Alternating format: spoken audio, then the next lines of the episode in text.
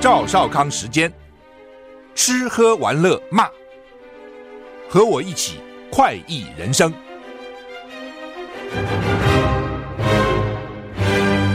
我是赵少康，欢迎你来到赵少康时间的现场。啊，真的假的？今天会那么热吗？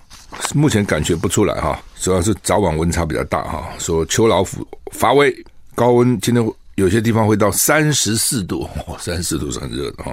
不，明天傍晚变天，一路冷到下礼拜二。现在就热几天，冷几天，热几天，冷几天啊。乍寒还暖啊，人家是乍暖还寒时候最难将息，我们是乍寒还暖，有时候冷一下又热了，有时候冷一下又热了啊。那乍冷还还还乍乍冷还寒，乍寒还暖，乍暖还寒啊。有点拗口哈。好，中央气象署今天表示，台湾附近逐渐转东南风，白天偏热哦。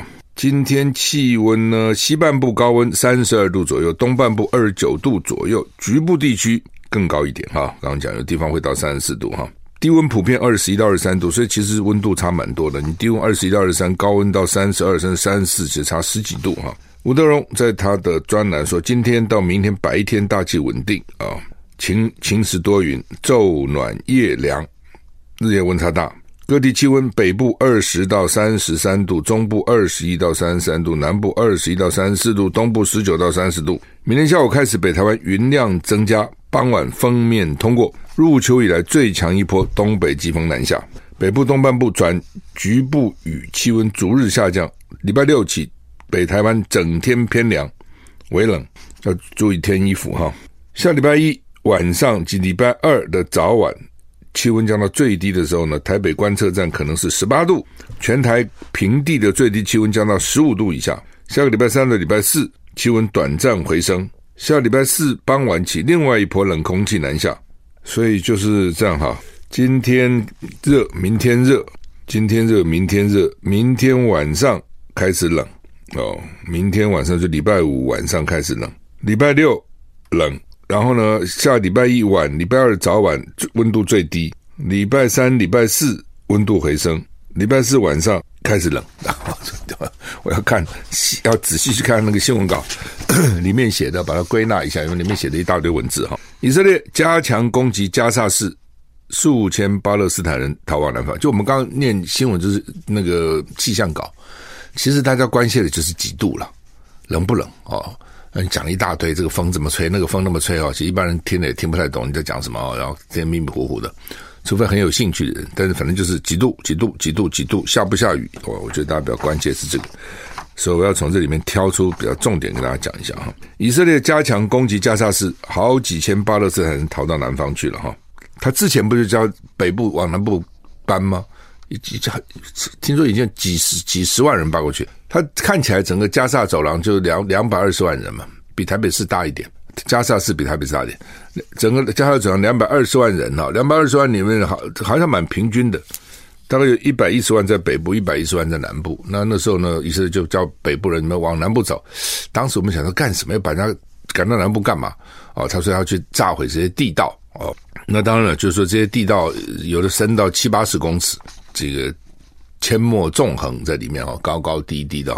那以色列就说要他大概人家其实哈马斯早就知道以色列会来这这一手了，所以是搞到地下去哦。那以色列呢，反正就是先现在就是看起来就围起来找入口，从从用机器人啊，用什么反正这些现在就是找入口，有入口里面然后就给你炸，往里面炸哈。那说他们已经知道指挥官在哪里了，哈马斯的指挥官就这次。指挥这个这个去袭击以色列的啊，已经在地下的某个地方，我们在围他啊。我就在想，是他这个地道哈没有出口吗？就说，我会在加萨市里面搞这么多地道，我不会有几个要跑的时候，我一定会想到逃的时候要怎么办呢？不会在里面给你围住啊，做困兽之斗。一定不行的时候要怎么跑啊？然后跑怎么跑？然后出去在什么地方啊？那如果刚好出去这样在南部呢？加萨南部呢，现在不把人都往南部赶吗？那你到时候怎么分辨呢？我不认为哈马斯会想不到了，我都会想到他会想不到。我若被围的时候，我该怎么办？所以这个仗还有得打哈，只是很惨烈了。CNN 报道，以色列国防军连续第五天打开疏散通道，加上南下的人数每天都在增加，加上北部数千人正在寻求安全。以色列国防部长礼拜二声称，以色列国防军位在加沙市中心，目标是那里的哈马斯基础设施跟指挥官。目前不清楚以色列到底在加沙市何处进行战斗。联合国秘书长古特瑞斯表示，过去一个月以哈战争中加沙平民死亡人数意味着以色列在十月七号哈马斯致命攻击后发起的军事行动。展现了出现了明显的错误。CNN 报道，根据联合国巴勒斯坦难民难民署发表的声明，十一月四号以来，已经有四万人从加沙北部徒步前往南部地区。以色列国防军一再呼吁平民撤离瓦蒂加沙水道以南，以加强对加沙市跟加沙北部哈马斯攻击。目前，联合国人员跟非政府组织正向撤离人员提供水跟饼干。据指出，从十月七号以来，加沙走廊将近一百五十万人流离失所，一共才两百二十万人呢，而且一百五十万人流离失所啊！就像乌克兰一打就一千万难民到处跑。那现在那边最近战事胶着了哈，说听说有些难民又想回回国，可能又回国哈，因为他在国外，你不能天天在国外干什么、吃什么、喝什么、做什么呢？啊，有些一定你可以想得出来，有些是要回国，但是。但是回国又能做什么呢？哦，一定也是一塌糊涂嘛！哦，你看乌克兰已经打快两年了，这个以加萨哈马斯以色列才打了一个月多一点哈。联合国说以哈皆犯战争罪，就两边各打五十大板了。当然了，你这个哈马斯先去打人家，再怎么样是不对的哈。你先去打人家啊，虽然呢以色列逼得你好像这个好像他已经没已经没有什么没有什么生存的空间，他只好打了哈。但是再怎么样，你去。打人家，而且一开始第一节是死了一堆平民嘛，演唱会的人啊什么也都死了哈，所以以色列很恨的哈，而且是总是有眼，他们是记仇的哈，以牙还牙，以眼还眼哈。联合国说他们以色列跟哈马斯都犯战争罪，美国官员说巴勒斯坦自治政府适合治理加沙，就大家现在可能也许还没有那么完全清楚，就是听不太懂。像巴巴勒斯坦自治政府的那个主席不是前天被。被人家暗杀嘛，他的一个死，他的一个随扈死了嘛，就是他这个自治区有主席的哦，那倒是比较温和的。但另外还有一个哈马斯是一个恐怖组织的，上次选举的时候哈马斯赢了哦，所以现在政府很多都是这个哈马斯在掌控的啊、哦。那 BBC 引述以色列军方消息报道，已经摧毁加沙至少一百三十个隧道竖井。以色列军方指出，战斗工兵正在摧毁敌人的武器，并且正在定位、铺路跟引爆隧道的竖井，就是进隧道的啊，垂垂直那个竖井。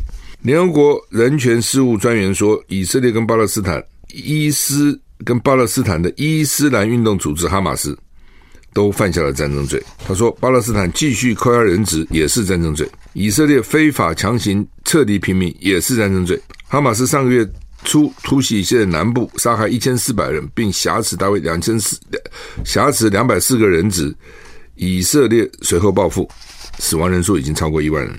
美国近东事务助理国务卿李佛表示，巴勒斯坦自治政府无论有什么缺点，它都是西岸巴勒斯坦人的政府。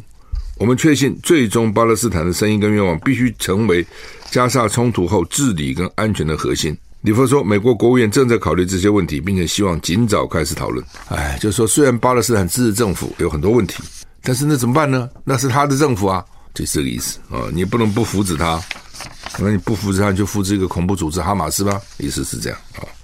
所以呢，他必须成为加沙冲突后治理跟安全的核心啊。再怎么样，还是指的只只有只有支持他啊。”胡塞武装击落美军死神无人机，哇，这死神无人机很贵的，我们不是要买四架吗？啊，四架就是两亿美金呢、以色列跟激进组织哈马斯冲突持续当中，黎巴嫩境内的真主党以及也门的胡塞武装都蠢蠢欲动，就是这些恐怖组织啊。一名美国国防部官员证实，哈，美国一个 MQ 九死神被打下来了。这么激进组织啊、哦，这胡塞武装也是个激进组织，这是也门的。那 MQ 九这个死神无人机，它的造价三千万美元，好像卖给我们比这个贵吧？卖给我们单卖五千万了，哦，所以一架就差不多十，就从造价就是十亿新台，十亿新台币这么贵哈。当时在也门外海上空进行侦察任务，这死神死神无人机就可以侦察、可以暗杀等都可以狙杀什么的呢。然后呢，他在侦查的时候被胡塞武装发射的飞弹打下来了。啊，照理讲，这种无人机应该很厉害的，怎么会被你这飞弹就打下来呢？胡塞武装十月三十一号公开对以色列宣战，当时就说要用飞弹无人机对以色列进行轰炸，就他没有用无人机去轰炸，就他把美国无人机给打下来了。哦，美美军证实了有 MQ 九死神无人机在也门海岸被伊伊朗支持的反政府组织。恐怖组织胡塞武装击落，美军中央司令部正在评估这个事件的严重性到底有多严重。打下来的飞机是打烂了，还是打下来被人家拿走了？哦，捡去了。啊研究你这个飞机上有什么？哦，就怕这个哈、英国跟日本二加二联合声明，声明什么呢？台海和平对国际安全不可或缺，不讲些废话。第五届英日国防部长跟外长就是二加二啊，就英国跟日本各一个一个。国防部长一个外交部长，所以变成二加二。对话在东京举行，会后发布联合声明，其中提到台湾海峡的和平稳定对国际社会安全繁荣不可或缺，呼吁和平解决台海议题。美国、日本重申强烈反对任何企图透过武力威胁改变现状的单方面作为，无论相关作为发生在世界什么地方，两国就不管在哪里武力改变现状，他都反对了。两国并对南海跟东海形势表达严正关切。联合声明重申支持台湾有意参加国际组织。每次讲废话，台湾应该没进去。在不是以国家地位为参与前提的状况下，支持台湾成为国际组织正式成员；在以国家地位为参与的情况下，支持台湾成为观察员。声明强调，英国与日本对台湾的基本立场不变。什么是基本立场？就反对台独啊。哦这个什么一一中一中政策哈，然后呢，就是说，如果说像联合国这种这种这种组织，以国家为代地位的，是 S T A T H O O D statehood 以国家地位为前提的呢，就支持你变成观察员，就像 W H A 啦啊，W H O 啦，反正这些就你做观察员，但是不是以国家地位参加的，就支持你成为。正式的会员，正式的成员，很好啊！哦，问题是，你做到做不到啊？你们在国际上要怎么支持啊？泽伦斯基开玩笑说，应该让狗来统治世界。泽伦斯基接受路透社访问时候说呢，要解决地缘政治问题，最好的方法让这个世界成为狗的星球，因为呢，在全球舞台啊上面呢，人类最好朋友狗狗可能会表现得更好。路透社报道，泽伦斯基除了提出详细和平计划解决俄乌的问题，还提了一个非常一个非传统的做法，终止地缘政治的危机，就是让狗来统治这个世界。泽伦斯基受访的时候被问到什么事情会让他笑，他表示有时候我会思索这个，并认为最好的办法是让这个星球成为狗的星球。他说，当他跟妻子、小孩共度时光的时候呢，他的狗提供了急需的安慰，而且总是很有趣。他还笑称：“有时候我真的无法理解人们，他理解狗，不理解人，意思是这样哈。”美国华府 Smithsonian 国家动物园今天开始把园内的三只大猫熊用单程机票送回中国，美中昔日友好象征大猫熊全部送到大陆成都。的确了啊，你就想说交情好的时候。老公喜欢用熊猫作为一个外交公式，可爱嘛，小孩看了都喜欢。那现在情况不好了，熊猫也不必了啊！而且因为它给人家租金蛮贵的，生下小猫小熊猫还都要给大陆，条件蛮苛的了啊。但那时候呢，我们两国交好，象征我们友谊啊，所以呢这就不重要了。那现在就说啊，没钱养了啦啊，而且看久了看腻了啊，送回去吧。在美国前总统尼克森一九七二年对中共统治的中国大陆进行历史性访问后，美国收到第一对熊猫作为礼物。在美中外交关系紧张的时候，美国境内目前只剩几只这种可爱的动物。法新社说，由于长期的合约到期，这些大熊猫，好像猫熊离开是预料中的事。尤其华府跟北京现在关系恶化，还有台湾议题发酵，大熊猫。送回美国，视为美中关系恶化的象征啊！我也觉得是这样，就说，第一个，呃，我们关系不好，猫猫熊我也不要了啊！而且你还跟我要那么贵的价钱，生的猫小猫熊还是你的，算了哦！而且就说这种可爱的动物，从某个角度看呢，也是一种政治的象征啊。呃，搞什么鬼啊？说有个台湾两个台湾男性观光客在南韩大邱投诉一个旅馆，投诉期间有很多抱怨哈，那所以大概不满这个旅馆，就在房里面大肆破坏，然后到处撒尿，个狗啊，然后呢悄悄的退房。现在呢，南韩媒体都在登这个网络爆炸了哈。被称叫做“小便恐攻”，用尿去恐攻，出境了。业者求偿无门啊。那业者跟南韩媒体说，这两个台湾旅客哦订了两间房间，十月二十三号入住，二十六号离开。一间房间到处洒满了尿，包括床后面的墙面，它到底有多少尿啊？墙角到处都是尿，毛巾也都是尿，也弄湿了。马桶被湿纸巾彻底堵住啊，就反正故意破坏吧啊。所以旅馆人员花了好几天都没有办法把这个恶臭消除哈，完全换掉房里面的壁纸啊，要这个要重铺壁纸啦，特殊清扫啦等等哈，因为呢恶臭取消的预约损失呢，业者求偿无门，所以公布监视的影像哈。警方说这个不是重大犯罪啊，啊也没有办法说要做国际警察跨国合作，说呢等于目前只能。用取得的个资，在这些这两个男子下次入境南韩时候呢，收到通报啊，通通报也也不能也不不能把他怎样哈、他会说我尿急啊。朝鲜日报刊出截图啊，说这个男子叫做接院 Y U N 接前面一个接，反驳业者说法哦，他有留留言哦，反驳业者。说是因为呢，那个旅馆老板娘是中国大陆老板娘，哇，这两岸就打起来了，在韩国。那说老板娘发现冷气延长线插座上没有插上，一直很麻烦哦。栽赃他在房里尿尿，说不是他的尿，丢棉块导致马桶阻塞，不是也不是他干的啊，说他被栽赃的。我只是不解哦，延冷气延长线插座插头没插上，那没插那不是就不会有冷气了吗？那老板娘抱怨他什么？我不懂啊。就说没有冷气，他可以去抱怨没有冷气。老板娘说：“你这插头没插好吗？那插上不就好了吗？” 我不懂到底是在在吵什么哈。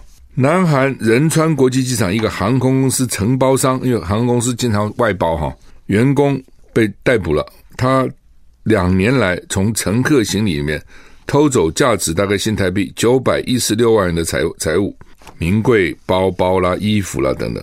这名员工会在把行李运上机的过程当中，趁同事稍微休息啦，或是进行最后检查的时候呢，犯案。他基本上用零零零零跟一一一一两组号码解开行李密码锁，就他他他不是硬敲开的哈，他就尝试零零零零一一一，因为呢，你那个行李箱在卖给你的时候，好像都设零零零零比较多，就号码锁先设零零零。很多人大概就算了，懒得再去重拨、重设了。第二，有时候会忘掉啊，哦，就忘掉那个到底我当时设了什么。你到了国外都忘了才惨了，干脆就不改了，就零零零就零零零的吧。所以这人就你看，就是大就是用零零零零还真不少。另外就一一一容易记嘛，所以他就用这两个号码。我觉得这是给我们一个一个也是一个启启示了哈。他就用零零零跟一一一去打开，就偷了这么多东西。那如果你是二二还是就打不开了啊？那而且常常成功打开就会从里面偷，有些行李甚至没有上锁啊。它大多是锁定票价比较高的商务舱乘客，这商务舱可能倒了八辈子霉了。商务舱通常都会挂一个 priority 优先处理的这个标志，就那个 tag 那个那个挂牌了。哦，所以商务舱的行李都比较优先送下来嘛，嗯嗯，对不对？一定是进。那个货舱的时候最后进了，啊然后比较容易先拿出来，然后先送啊。他两年来犯案超过两百次，得手的贵重物品现现金超过新台币一千万，还有这个爱马仕包啦、香奈儿服饰啦等等。他说啊，他小偷是为了筹措生活费而偷窃，那很多赃物都已经卖了，废话都拿到网上去卖了哈，所以就很麻烦哈。你要不要上锁哈？我我有时候会哈，到了有一次到非洲，发觉那个锁坏了。那真麻烦死了，硬敲哎，那整个行李箱就没有了，就坏了。硬把你不打开怎么办呢？哦，所以有的后来想算算，有时候不上了。哦，那个锁，因为他运货的时候啊，只搬来搬去，摔来摔去，有时候那个锁可能会受到影响。哦，很多时候就算了，不上了。那换句话说，那你出国的时候呢，第一个少用这个名贵的箱，我现在发觉，第一个呢，大家出国都还用那个很有名的香，结果你的行李出来，他妈都是那个香，很多都是同一个牌子啊，有时候还分还被他拿错了，我行李还被他拿错过，啊，那就是不是故意的，就是拿错了嘛，哦，知道后来知道拿错还换了，那是当过好几天了，哦，为什么？因为都是那个牌啊，哦，有名的牌啊，那你用一个比较烂的牌呢，重复率反而比较低，哦，出国嘛，干嘛一定要拿那个好箱？只要那个箱子坚固，台湾其实很多箱子。台湾做的还蛮坚固的，所以呢，第一个你不要用好箱，小偷你看专门瞄准商务舱，瞄准好箱子，好箱子里面装东西它会比较贵嘛。那另外就是真的名贵的东西就不要托运了，你托运哈，哎，不过有的时候也很难讲。我曾经很多年、很多年、很多年以前在香港买了还不错的牌子的那个洗发精啊，因为喜欢那个味道。买我我一买东西都买很多了哈，因为没你不常出去嘛，那时候台湾没有，也许买个八个十个。到台湾都没有了，就就被就是在行李检查被被偷了嘛。到底在香港被偷，在台湾被偷，你搞不清楚，反正就不见了。所以好东西不要不要这个随随身放在这个行李箱里面哈。中国时报、联合报头版都在登这个代理孕母了哈。呃，说开放有望哈。国外当然有这个了哈，很多台湾的夫妻因为生不出孩子，跑到国外找代理孕母，就是代理孕母，它也有很多种了啊。一种就是一种就是用男生的。精子嘛，哦，那女生如果说不行，那用别的女人的卵子变成这个胚胎受精卵，然后植入子宫里面，哦，那代理孕母它整只是一个工具了，哈，就是讲残忍一点，就是一个工具了。那另外一种是，来就就是有几种，第一种说，比如假设这对夫妻好了，那精子卵子都是正常的、健康的，用他们的胚胎受精卵。形成胚胎送到别人的子宫里面去生，因为他可能这个女性没办法。一种是卵子也不行，用别人的卵子啊，这也是又又又不一样。那至于说用别人的精子呢，是另外一个故事了。这是一种了啊。那当然妇女团体是反对的哦，认为这样的话就把女性当成工具。那国外也发生，你看电影啊、什么小说都看过，就那代理孕母呢怀一怀以后就跟孩子有感情了哦，还不肯让，也有这种，所以这个它有点伦理上的问题。哦，就是说，因为女人怀孕那十个月，哎，慢慢跟孩子就产生感情了。特别如果是这卵子还是女的的话，那就他是他有一半呢是孩子，一半是他的。呃，另外一个，所以他这个中间有不同的组合了，不同的问题。那他现在所以被开是要给同婚，就同志了，因为同婚的他也想有孩子啊。哦，那如果是女女女女女性的同婚，也许他就去借个精哦，然后就怀了。要是男男的话呢，他可能要要用代理孕母了。男男他怎么怀的？哦，他的精子是可以的，但是他没有卵子啊，他也没子宫啊。那还有一种就是现在女生很多年轻女生，她去冻卵，哦，听说冻卵整整个过程蛮痛苦的，而且代价钱不低。有些候选人都主张说冻卵由国家来补助啊。那但是现在的法律规定是你冻卵，比如一个单身女子冻卵以后呢，你还不能随便去怀孕，就我冻我的卵。哦，我现在没有适当的这个结婚对象，我冻我的卵，然后看以后会不会碰到比较适当的人。但是我碰到的时候，可能也需要晚婚了，可能年纪已经不小了，那的卵品质可能没那么好，所以我年轻的时候把卵先取出来。但是还有一个问题就是说，你去取出来后，到底那个保存的过程有没有问题？能保存多久？哦，谁帮你保存？哦，那如果停电的时候，到底他们那个那个备用措施好不好？我觉得现在就。搞不太清楚哈，好了，就算假设一切都没问题，那到了我要怀孕，我想怀孕的时候，可能我年纪已经大了，但是我还是没有碰到合适的人呢，那这怎么办？那我想怀啊，那现在不准，现在你没有婚姻关系，不准你怀孕，就算这个卵是你的，也不准你。你说好不好？我去这个借个精啊，人家比如挑一个精子来。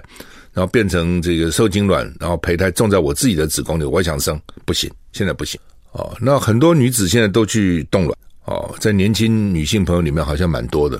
那他冻了以后，这样能不能用又不一定，那就变成几种，每一种他将来遇到这个合适人结婚了，那他自己年纪大了，现在高龄产妇越来越多，或者高龄结婚越多，他想用这个卵，这是一种可以，你就结婚就可以。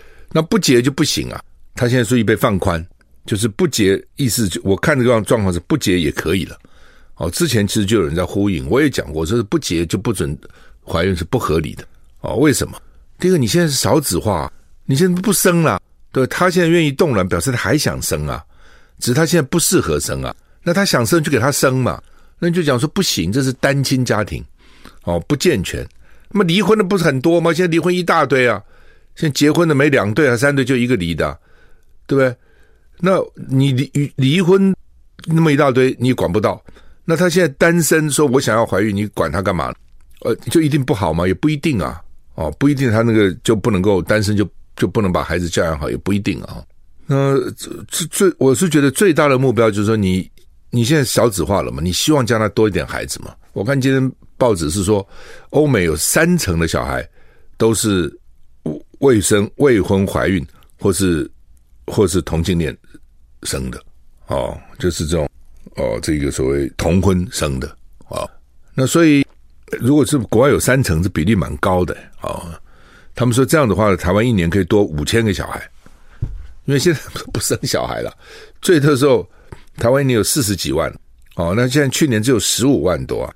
当然，十五万多五千其实倍也不多了啊，就是比例占的也不多了哈。可是呢，总是他们想生就给他生嘛。那他们说是柯文哲。的政见呢？我是没有看到柯文哲真的这么细了啊。文哲因为找那个陈昭之哈，长期来之要推这个代理孕母制度了哈。我看到侯友谊这边就反对了哈。侯友谊就说呢，这个道德层面问题怎么解决了啊？那如果要有一个配一个妥妥善的方案，法规也要健全了哈，等等哈。这就是侯友谊哈，你去反对这个干嘛嘞？哦，你反对这个年轻人票跑光光嘛？哦，就是，哎，这个东西就是不一定是每个年轻人都要自己去怀孕的，但他们总觉得这是我的身体，我自己的选择。年轻人就是这样想啊，就跟那个同性恋一样啊。蔡英文原来没到那么低，蔡英文怎么高起来了？就他支持同性恋嘛。哎，大家觉得说我不一定是同性恋呢、啊，但是我支持同性恋有选择的权利啊。哎，那只有蔡英文啊，他这个支持，所以呢，我们就支持蔡英文。其实蔡英文的形象反转就从那个时候开始的。同性恋这个问题呢是很敏感的哈，那你看，甚至像美国，我们觉得很开放，但是还是很像共和党就坚决反对哈，因为基督教国家哈。那圣经上面有说了哈，说上帝是反对男跟男做可羞耻的事情，所以基督教就就宗教其实很反对的。那我觉得那是一回事情哈。那只是为什么这个蔡我讲蔡英文为什么名那个形象改转变，就是诶他支持同性恋。是不是每个人的同性？当然不是嘛，同性还是比例，我认为不会超过百分之十了哈，五百分之五啊，也许哈。但是年轻世代这跟上一辈世代不同的时候，年轻世代觉得这是他自己的选择，你管他干什么？他的选择，我我不是，但是我支持他有选择的权利嘛，这是年轻人的想法。好，那你这些老一代的这个这个搞政治的，诶，蔡英文是有这样的看法，支持我选择的权利，我就支持他，就就这么简单。那代理孕母或是单身女子能不能生孩子又不一样。其实跟同性恋是不一样的，对不对？圣经上也没有反对啊。那你圣女玛圣母玛利亚不是她她有怀孕了吗？她没先生啊，她不就怀孕了吗？对不对？不生了耶稣吗？所以那你为什么那那还是圣圣女呢？那为什么你反对单身女子怀孕呢？当然你可以说情况不同，我也知道当然情况不同，只是圣经上也没说反对这个嘛。圣经上明显讲反对男跟男干羞耻的事情，并没有反对一个女子去怀孕嘛，单单身女子怀孕嘛。好，所以宗我知道有些宗教他是他说哎这不行，这有争议哈。但是我是支持的。我觉得，假定说一个单身女子啊，她将来没有合适的，或者她根本不想结婚，但她想有个孩子啊，那我把我自己的卵，然后然后受精以后种在我自己的子宫里面，我我怀孕，为什么不行呢？你阻挡她干什么？其实我很早就跟侯友宜阵营建议了，我说你要拉年轻的票，年轻人不喜欢你，你要拿拉年轻人，有很多种方式，不是拉不到的。是拉得到的哦，就两种，一种就是实质上的它有利，比如说读大学，我早就建议公私立大学学生全部免费，一年也不过就是八百亿就解决了，对不对？好，好了，课文那个民进党现在拿去做了，对？然后我也建议说，这个单身单身女子冻卵，政府要补助，而且呢，解除法令的限制，不要去管它，不要说不行。他不一定会这样去，他冻卵不见得就是会单身去怀孕，那你不要去管他嘛，你管他那么多干嘛？哦，我其实也跟侯友宜阵营都建议的，哦，那他不用，那不用，那人家拿去用了嘛，所以你要争取年轻的票，我从来不认为是多困难的事情。你看美国那个 Sanders 那个参议员八十几岁，年轻人爱他爱的要死。为什么他提出来政见，年轻人觉得好啊？公立大学全部免学费啊，大学的贷款能够这个利息降低啊，延期付款的这切中学生的要害嘛。所以年轻人也不是傻瓜，你真的对他好，他会不知道吗？对不对？兵役，民进党把他从四个月搞一年，年轻人气死了。年轻人，你以为他那么傻，那么高兴去当兵啊？他干嘛不好跑去没事去当个兵，打仗就送到战场去送死？所以这个 不是不行了啊，只是。只是就是，当然这个勉强不得，因为每个人有他自己的道德观，每个人有自己他的伦理观，每每个人有他自己的坚持，这真的勉强不得的啊。但是这就是区别的说，年轻人要不要投你，或者什么选民要投你，什么选民不投你，你不能一方面去反对这些事情，但一方面说年轻人怎么不都不投我呢？年轻票怎么跑掉呢？怎么跑到柯 P 那边去呢？很多关键就在这个地方。好，那当然你说我就是反对嘛。那没话讲嘛，我就是反对，我也不能为了选举，我就是反对变赞成啊。哦，那是我的原则也可。那这样的话，你就要吸收到那个反对的票。那反对票如果也你也拿不够多，就惨了，知道这意思吗？我可以不要年轻人的票，对吧？年轻人票我干嘛要他？也不过就是二十趴。年纪大人票我通通要，可以。但是问题你要要到啊，只要你这边也没要不到，那边也要不到，你明早就不会搞啊。好，那么还有哪些今天比较重要的新闻？我们来看看哈。好，这个我前我前我礼拜天坐计程车啊，因为那个徐巧芯他有一个那个活动在中仑高中，非要我去不可。我说好去，总是希望立委多当几席嘛。因为我有一个应酬，从一个应酬场合去一个餐会的，我就叫个计程车。那个司机从上车就跟我抱怨，司机就抱怨说，现在这个违规记点呐，这个这个这政府的不近人情啊。他说，你看我开车这么辛苦，我一个月接六张罚单呢。我这六张罚单，每一张最少六百块，我要载多少客人呢、对？而且都不是什么大的违规，还有真的大的违规，真的影响交通的，你都不抓不到哦，闯红灯啦，违规这个超车的，什么这车道上这乱乱蛇行啊，乱乱传传来传去，这我们这种红线，他说我客人他他红线拦车，我能够不停吗？他红线要下车，我能不停吗？哎，这个选举达人就给他照个相，说是违规了，就罚。那之前还要记点。点超过多少点就不是驾驶那个执照就给他扣缴了，还是执照执照就给他这个撤销了，还是怎样就不行？所以前阵子司机不是去去闹嘛，去抗议嘛？那现在就好吧，好吧，这个有违规有些状况呢，罚钱暂不记点。那当然也有人骂他说：“你说啊，其实比如我在台北开车，我就觉得哈，那个柯文哲是很可恶的。柯文哲这台北市长哈，真的做很烂。那个五大弊案，那么一个也没成弊案。”大巨蛋被他拖了七八年，他把那个台北线通通画红线了。原来是黄线的可以暂停，他也把它画成红线。你继续看看柯文哲增加多少红线？这东西那个基层司机讲的有道理。他说：“好吧，他说你说早上上班那两个钟头，比如七到九，下班五到七，因为交通比较拥挤，车子不能乱停，也可以。你总有一个时间嘛。那不是这个尖峰时候，我在红线上上下个客人。”这是我的生计啊，也是客人的方便，没有影响到谁的交通嘛？不行，被拍到就要罚钱。我特别是反感是柯文哲把整个台北市都画成红线，你要干什么东西呢？然后增加一堆政府市政府的收入，增加一堆罚款的收入。就说那个司机讲的有道理，是我长期一向的主张。就你这些交通官员，你自己不开车，你闭门造车，关了房里面自己去想。你自己开车看看嘛，你就知道哪些路口有什么问题，驾驶人会碰到什么问题，特别？又譬如说，台湾的那个号码很不清楚，房子的号码，司机就讲说，比如说客人说我要到什么民权东路几几几段几巷几号，那怎么找不到那个几号啊？因为根本就看不清楚那个牌门牌嘛，的确是不清楚哦。他说有一个里长就很棒。就在那个隔一段就告诉我们这是几几几号到几号，而且晚上又黑七八，我也看不到，也没有反光标志，像这些啊都是蒋万可以做的，哦，历任市长都不注意这些事情，小事，但是呢差差得很远。你不要看驾驶安全，行人就安全嘛，驾驶不安全，行人就不安全嘛，好吧，我们今天时间到了，再见。